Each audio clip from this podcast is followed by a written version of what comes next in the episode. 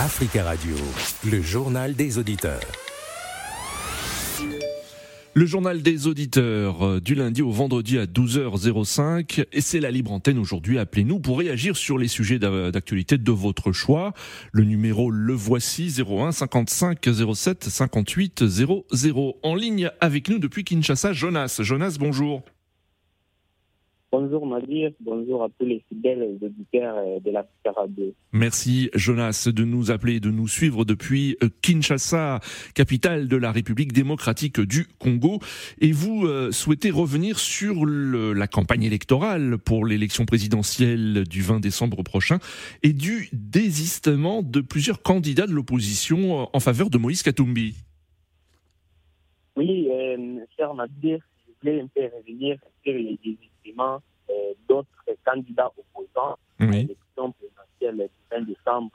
Euh, mais nous voyons que dans l'opposition euh, congolaise, vraiment des, des leaders n'ont pas vraiment de bonnes fois pour choisir une telle personne en, afin de faire face au président sortant, Parce que d'abord, quand nous voyons du côté de Moïse Katumbi, comme il a déjà eu des candidats qui ont désisté à, sa faveur, c'est Mata Tamponia et Seth Et nous voyons encore de l'autre côté Martin Fayoulou, euh, il est resté catégorique, il est seul de son côté, comme il est poids lourd, et aussi euh, les docteurs Denis Mukwege, le prix Nobel.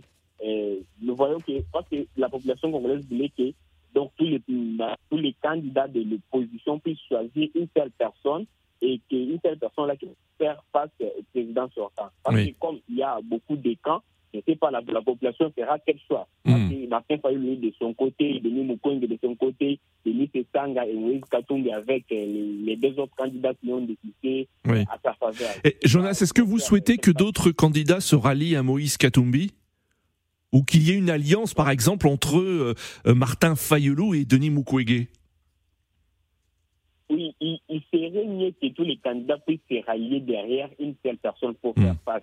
Alors, je ne sais pas euh, parce que pour le moment, avec euh, la Ligue et Martin Fayoulou aussi, euh, ce qu'il est en train de, de, parler, je ne sais pas si Martin Fayoulou donc va se rallier derrière une telle personne parce que lui voulait qu'il soit le candidat unique de, de l'opposition. Mais je vois que ces derniers temps, l'opposition ne sera pas face comme il faut, parce qu'il y aura beaucoup de temps et je ne sais pas la population, euh, les choix de la population, je ne sais pas si la majorité vraiment aura le maximum. Mais c'est mieux que tous les candidats opposants puissent se rallier derrière une telle personne parce que le temps est là. Les campagnes, la campagne électorale est en cours. D'accord. Tous les, tous les candidats opposants puissent se rallier derrière une telle personne comme il y a déjà des candidats derrière Moïse mmh.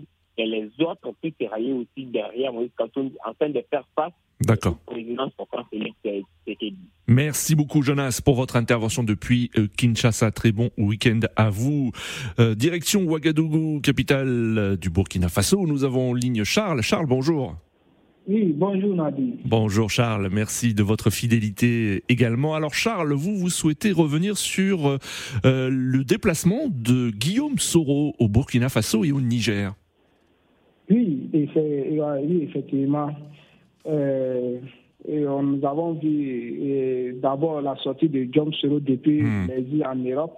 Oui. Et on croyait qu'il allait partir directement en Côte d'Ivoire. À notre grande surprise, on a entendu qu'il était au Niger, du Niger, et tout un coup on le voit au Burkina.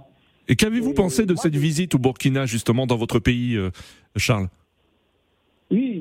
vraiment, j'étais étonné, comme beaucoup d'autres Burkinabés, de voir John Soro atterrir euh, au Burkina Faso. Mais à quelque part, ça se comprend, hein, parce que nous sommes dans l'AES, c'est-à-dire ce que le Niger fait, ce que le Mali fait, ce que le Burkina fait, ça les concerne. Hmm. Mais moi, il y a une question que nous, on se pose. À quoi c'est d'ouvrir un autre front contre la Côte d'Ivoire? Déjà, hmm. il y a 20 000 réfugiés qui sont là-bas. Oui il y a, il y a, il y a des Burkinabés qui migrent vers ce pays hmm. et qui travaillent.